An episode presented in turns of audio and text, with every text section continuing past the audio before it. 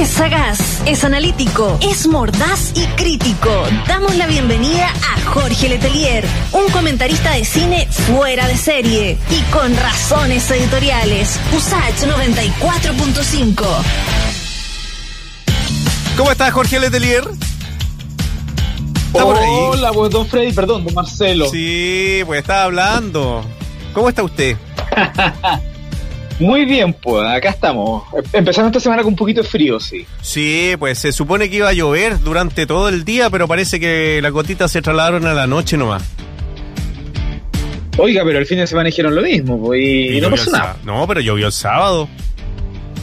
Pero poquito, uno espera un diluvio después de tanto tiempo de sequía, uno espera una lluvia de verdad y la verdad no, no fue así. Pero usted, usted no se conforma, usted no se conforma con nada, don Jorge Leteliera. Eso me gusta a usted. No, pero es que, de ser inconformista los meteorólogos prometen, prometen mucho, prometen más que políticos los meteorólogos. Y resulta que al final de los 55 milímetros cayeron cerca de 20 lo que es bastante menos de la mitad, entonces digamos las cosas por su nombre. Hay harto ahí de, venta de humo o venta de agua. ¿Sabes lo que pasa? Que yo creo que como Santiago es una ciudad tan grande, tiene tan poca humedad con tanto cemento que se ha construido, genera tanto calor, que claro, la nubecita viene cargada de lluvia, pero de ahí se disipa pues. Es probable, ¿ah? Sí, ah, es una, es una buena teoría. Vamos a ver si tiene algún sustento. Islas de calor. Pero Islas de calor, Es probable que puede ser, ¿ah? Porque de verdad siempre se promete mucho. Y siempre uno, dice, es tanto el, error de cálculo que tienen, los meteorólogos como para no acercarse un poco a las predicciones. Es, extraño eso. Porque yo siento que ha, llovido muy poco. Sí, no, pero hay que preguntarle a la gente de Melipilla, a la gente que está más fuera de Santiago, de la región metropolitana, si ha llovido harto o no. Allá llueve más que acá, que en la ciudad. Claro, sin duda, sin duda. Sí, pues. Oiga, querido, vamos a hablar del Ministerio de las Culturas, las Artes y el Patrimonio. Había gente que odiaba este nombre de ministerio, ¿ah? De las Culturas. Sí, es muy largo, muy pomposo y digamos que, el, título, el, título podría ser así como Los despistes cotidianos del Ministerio de las Culturas, las Artes y el Patrimonio, porque la verdad es que todas las semanas están apareciendo nuevos casos de eh, ¿cómo ya puedo llamarlo? Negligencias, ¿no? Negligencias permanentes, eh, faltas a la probidad, porque esto ya es lo que ha pasado con esta asignación de recursos a estos, estos centros culturales, estos museos. Eh, ya escapa un poco cualquier cualquier error administrativo común, no, pues es algo más de pues. Pero le, Querido Marcelo, hagamos un pequeño recuento un de lo que ha sido estas últimas semanas, porque de verdad lo que ha pasado con el ministerio yo creo que ya amerita una situación un poquito más, más de fondo, creo yo, ¿no? No sé si estás de acuerdo contigo, conmigo, pero, pero conmigo a veces. Eh, lo que pasó, mira, partamos por, por, por esta, este, este reportaje de la red que que publicó que, eh, eh, que dos centros, dos museos, digamos, del sector alto de la capital, de, la zona de Alonso Córdoba, que sabemos que es una de las zonas más pudientes de la capital, recibieron fondos estatales, fondos de, programas concursables del Ministerio de las Culturas. Uno de ellos fue el espacio Aninat, que pertenece a Isabel Aninat, una famosa galerista. Sí, pues, y el otro fue la Galería Patricia Rey, ¿no es cierto? Uno recibió 17 millones de pesos a través del, del programa de apoyo a organizaciones culturales colaboradoras el año 2020. Y en el caso de la Galería Patricia Reddy recibió 99 millones de pesos en dos pagos, ¿sí?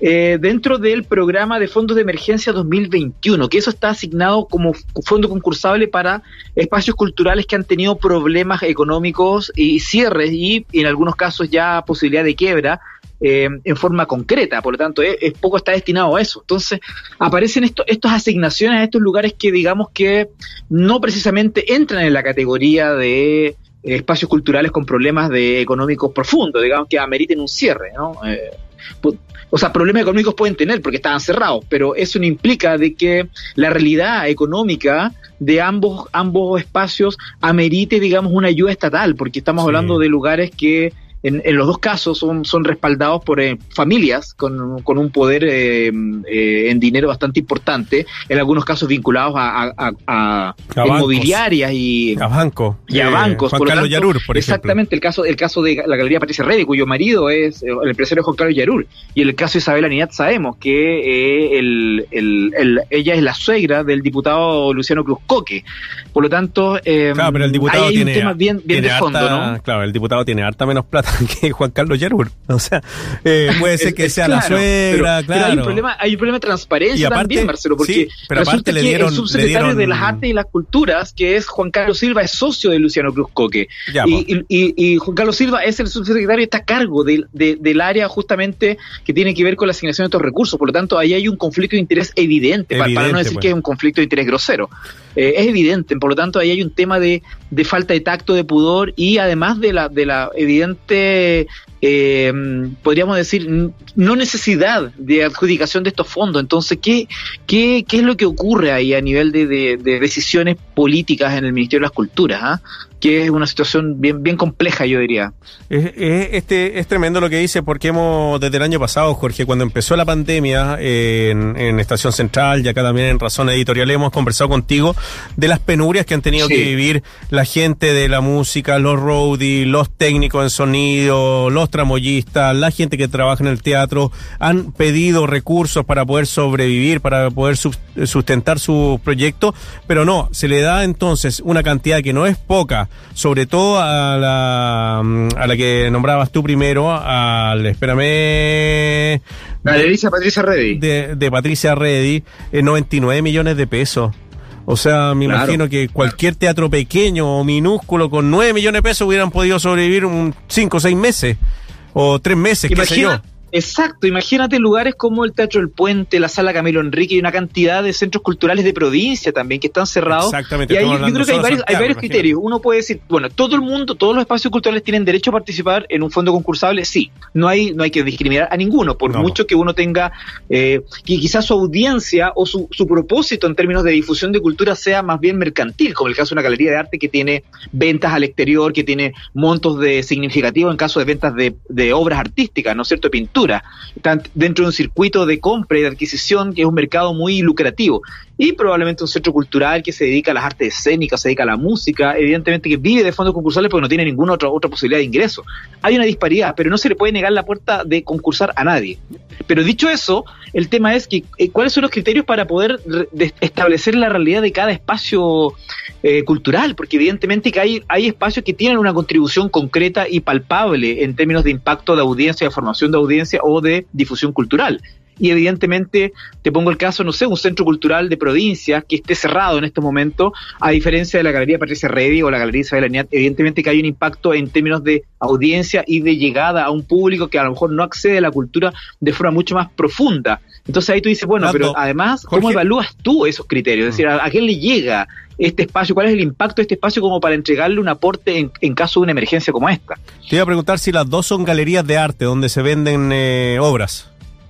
Exactamente, son galerías de arte son lugares que están dentro del circuito, tú sabes, el circuito de, el comercial de las galerías de arte, eh, tienen eh, conexión internacional, o sea, estamos hablando de que es un circuito que, que, maneja una cantidad de dinero muy importante, muy significativo, empresarios, coleccionistas, festivales, ferias de arte internacionales, por lo tanto, evidentemente que su principal objetivo no es difundir el arte, las artes pictóricas en la población, digamos, eh, a pesar de que entiendo que no se cobra entrada por ir, pero son lugares elitistas, de dinámicas elitistas. En cambio, un, una corporación cultural, un centro cultural, eh, por ejemplo, no sé, digamos Matucana 100, que es un centro que es conocido por todo el mundo, eh, tiene una, un proyecto de difusión cultural y de acceso a la gente que es absolutamente transversal. Entonces, em, evidentemente que la, la, la, forma de que tú como jurado eh, estableces cuáles son los, los, criterios para, para darle asignaciones a un, a un espacio o a otro varía radicalmente. Entonces, ahí no, no se entiende muy bien de qué manera este jurado, en el caso, por ejemplo, del programa de emergencia, que mm, eh, entregó los criterios, siendo que además todos los jurados, eh, esto también fue un golpe periodístico del, programa de la red, eh, todos los jurados que determinaron el, el, la asignación a estos centros son funcionarios de gobierno. Fíjate, no hay ninguna persona independiente, alguien que haya sido elegida como de forma imparcial para poder adjudicar estos fondos, sino que son solamente funcionarios de gobierno. Entonces lo hace aún más impresentable. Sí, o sea, lobby uno podría por lo menos sospechar de que hubo. Absolutamente, hay conflicto de interés, hay lobby, a falta de transparencia grosera, o sea, el caso, mira, te pongo el caso del, de el abogado, hay un abogado que se llama Juan Diego Artur, que es abogado de la unidad de intermediación legal en la defensa de la cultura y las artes, dependiente del Ministerio de la Cultura. Yo no tengo idea qué significa esa unidad legal, no tengo idea qué hace. Pero el tipo este, este señor, es abogado y además es el abogado del, diputado Luciano Cruz Coque en el caso de su de su ex nana, de, la, trabajadora doméstica que trabajaba con él, que lo, demandó por incumplimiento laboral. Entonces te diga, el mismo abogado cumple ambas funciones tanto para el Ministerio de las Culturas, tanto como para un caso personal. Tú dices, bueno, pero ahí hay un tema, un tema de evidente falta de pudor como tener al mismo profesional en esos casos. O sea, esos son el nivel de criterios que aparentemente se están, se están tomando decisiones en el Ministerio de la Cultura. Y me parece impresentable. ¿no? Es el, es el tipo de situaciones que tú dices, bueno, pero, pero ¿quién es el que está a cargo de esto? O sea, ¿quién es el que dice, oye, pero esto no puede, no puede ocurrir? No pueden, no tener el mismo abogado para ambas, ambas situaciones que son evidentemente conflictivas. Bueno, pero ahí hay un ministerio, hay un, hay una ministra que está a cargo de esto y ella es la que tiene que dar eh, cuenta de cómo se están destinando estos cerca de 20 20 millones de dólares que destinó el Estado a ayudas para estas corporaciones, eh, para pequeños teatros, pero se van, dentro de esto se van más de 100 millones de pesos, 100, eh, 116 millones de pesos a dos eh, galerías. Exacto, y bueno, la explicación que ha dado el ministerio un poco para, para, para poder eh, solventar esta, esta situación es que está basado en tecnicismo administrativo, o sea, que en el fondo el argumento es todos pueden participar y esto es parte de una, eh, de una concursabilidad abierta donde un jurado determinó ciertos criterios pero estamos viendo que el jurado eh, no cumple ciertos criterios en términos de probidad y de transparencia, porque además no tienen independencia, son funcionarios de gobierno, funcionarios del gobierno de Piñera, para decirlo claramente. Entonces, ahí hay un tema de fondo y la ministra, una vez más, por enésima vez en esta pandemia, ha callado, no ha dado una voz, eh, una respuesta coherente ante esta situación. Em, y bueno, da un poco de también de, de, un poco de pábulo a, a esta situación que, que, que, no está, que es parte de un rumor, pero que no está confirmada de que al final la persona que manda Ahí está Jorge Letelier, parece que tuvimos un programa con un, programa, un problema con su contacto. Estamos hablando de esta situación que nos estaba relatando que tiene que ver con la entrega de dinero directamente a dos galerías, galerías muy importantes. Una es el espacio Aninat de Isabel eh, Aninat, suegra del diputado Luciano Cruzcoque, y dentro del grupo que decide a quiénes se les otorga la plata estaría el abogado del eh, diputado Luciano Cruzcoque que lo representa en frente de la asesora del hogar de la nana que lo demandó por no por el no pago y Patricia Reddy eh, la galería, ah, Patricia Reddy, sí, eh, casada con el empresario Juan Carlos Yarur.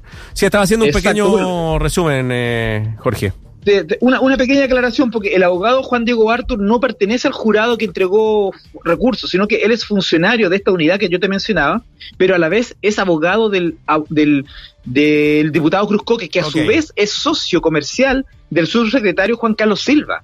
Ellos son socios en un inmueble que lo arriendan a la Junji. Entonces, esta cuestión es un enredo que tú dices que básicamente es un tema de prioridad, porque este abogado, a su vez, funcionario del Ministerio de las Culturas, es abogado de este señor que a su vez es socio del subsecretario. Entonces, tú dices, bueno, pero acá esta cuestión es un tema de parentelo, de, de amistocracia, de suegras, de, oye, es terrible. O sea, es la falta de, falta de decoro total total, o sea, de verdad, con estos antecedentes yo no, no todavía no entiendo cómo ha pasado una semana, cómo el subsecretario Juan Carlos Silva o la ministra Consuelo Valdés no, han, renunciado, porque es impresentable. Esto es impresentable, realmente. Y, el diputado Amaro Labra parece que estaba ahí bien pendiente, eh, que vocalista Sol y Lluvia estaba bien pendiente de esta situación para, me imagino que la van a citar al Congreso, Jorge.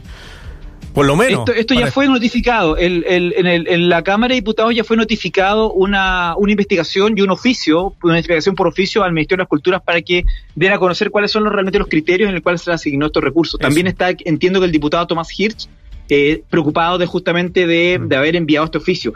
Pero fíjate, Marcelo, que el tema que yo creo que cierra un poco, porque este es un tema ético, este no es un tema, uno puede encontrar todo tipo de resquicios administrativos para decir, no, es que tenía el mismo derecho que otros para poder postular.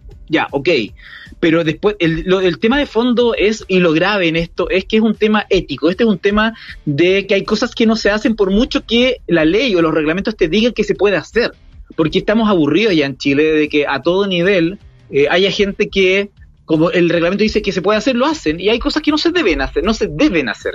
Y yo creo que lo claro, lo, más claro en esto fue lo que publicó hace muy pocos días en una carta al Mercurio eh, Jorge Yarur. Jorge Yarur es el director del Museo de la Moda. Sí, pues. Tú sabes que es un museo 100% privado, un museo que tiene una exitosa trayectoria en ese ámbito, en el ámbito eh, de, básicamente la moda y tiene muchos muchos contactos internacionales. Y Jorge Yarur, que es además de familia de empresarios también, muy acaudalado, dijo, entre otras cosas, cuál es el criterio ético, legal y administrativo que rige a las autoridades para entregar estos recursos a una galería comercial y a ella postular a fondos públicos. O sea, está instalando el problema justamente en un criterio, una base ética. Hay cosas que uno no debe hacer. Si tú tienes una galería de arte, por mucho que esté cerrado un año, pero tienes ese nivel de respaldo, ese nivel de contacto, ese nivel de familia detrás, no postulas a estos fondos donde tienes que concursar con galerías o con teatros que están cerrados seis meses, están cerrados un año y que están haciendo colectas para sobrevivir, para pagar la luz. Claro. Es por pudor, por pudor tú no, no, no concursas porque no necesitas ese dinero realmente. Entonces, el, ese es el punto, yo creo, Marcelo, el criterio, cuáles son los estándares éticos en que se maneja cierto sector.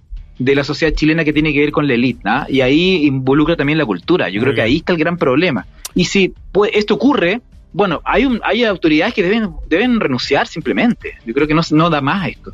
Jorge Letelier comentando esta situación que está afectando al Ministerio de las Culturas, las Artes y el Patrimonio con la distribución de los fondos de ayuda a dos eh, importantes galerías eh, donde también se venden pintura y no son eh, no es como lo que hemos comentado durante toda la pandemia que tiene que ver con aquellos trabajadores que están ahí a punto de, de no sé, a patadas a patadas con, eh, con los pesos para poder sobrevivir. Ya, y haciendo colecta en muchos casos. Sí, ¿ah? pues. Ahí- ahí, por ejemplo, el Teatro El Puente haciendo colectas con- entre los, eh, los mismos seguidores públicos del teatro para poder solventar gastos. Entonces, evidentemente que acá hay una disparidad brutal.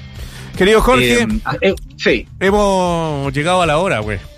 La hora Sí, pues me final. quedaron un par de recomendaciones, pero no alcancé. No, pero es que era muy interesante y muy importante. pendiente. Sí, pues. Oiga, un abrazo grande, que le vaya bien, pues. Nos vemos, abrazo Marcelo, buena semana para todos. Chao, cuídate. Que nunca te.